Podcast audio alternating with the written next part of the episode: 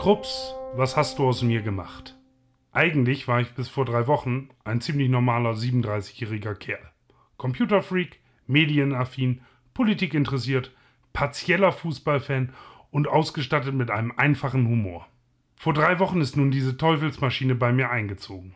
Seitdem dreht sich mein geistiger Kosmos um Rezepte, diverse Facebook-Gruppen und Wege, das tägliche Abendmahl zu erleichtern. In meinem Wahn finde ich mich am Mittwoch beim Discounter wieder inmitten der Presseerzeugnisse. Die Einkäufe für das Hühnerfrikassee sind schon längst im Wagen. Bis vor kurzem war ich eine gewisse Lehre im Bereich der Technik, Sport und Musikmagazine gewohnt. Jetzt befinde ich mich in der übervölkerten Ecke, die der Kreuzworträtsel und Klatschheftchen. Mein Ziel sind die im hintersten Regal ansässigen Rezeptsammlungen. Um mich herum silberhaarige Frauen, deren Blicke mir nur eines sagen: Kerl, du gehörst hier nicht hin. Nach kurzem Nahkampf der Durchbruch an die Frontlinie. Ich hätte nie gedacht, dass Gehhilfen in der Hacke so wehtun können. Die Auswahl der dort angebotenen Drucksachen überfordert mich. Hektisch wandern meine Augen, wie bei einem Chamäleon, getrennt voneinander, über das Angebot. Billig für 99 Cent oder das Premium-Produkt für 9,50 Euro.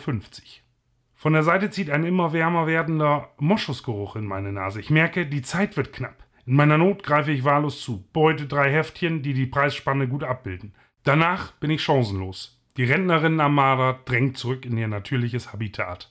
Zufrieden mit meinem Einkauf zu Hause angekommen, geht es in die Zubereitung des Frikassees. Dabei fühle ich mich schlecht, dass ich für die Reiszubereitung parallel zu einem herkömmlichen Topf greife. Ich kann die Eifersucht der Preppy spüren. Gebeutelt verspreche ich, für den nächsten Tag mehr Aufgaben zuzuteilen. Schweißgebadet wache ich am nächsten Morgen auf. Habe ich verschlafen? Ist der perfekte Zeitpunkt zum Einkochen des Gelees etwa schon verstrichen? Es ist 7.26 Uhr. Das klappt.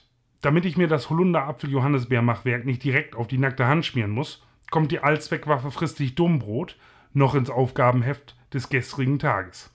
Der Abend verläuft zufriedenstellend. Heute Abend panike ich etwas durch meine Bude. Das Erfolgserlebnis des gestrigen Abends hat mich faul gemacht.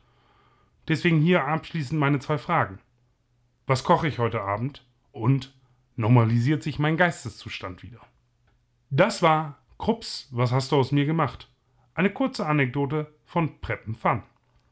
Diese und weitere Geschichten zum Lesen findest du auf www.preppenfun.de oder demnächst in einer neuen Folge hier als Podcast.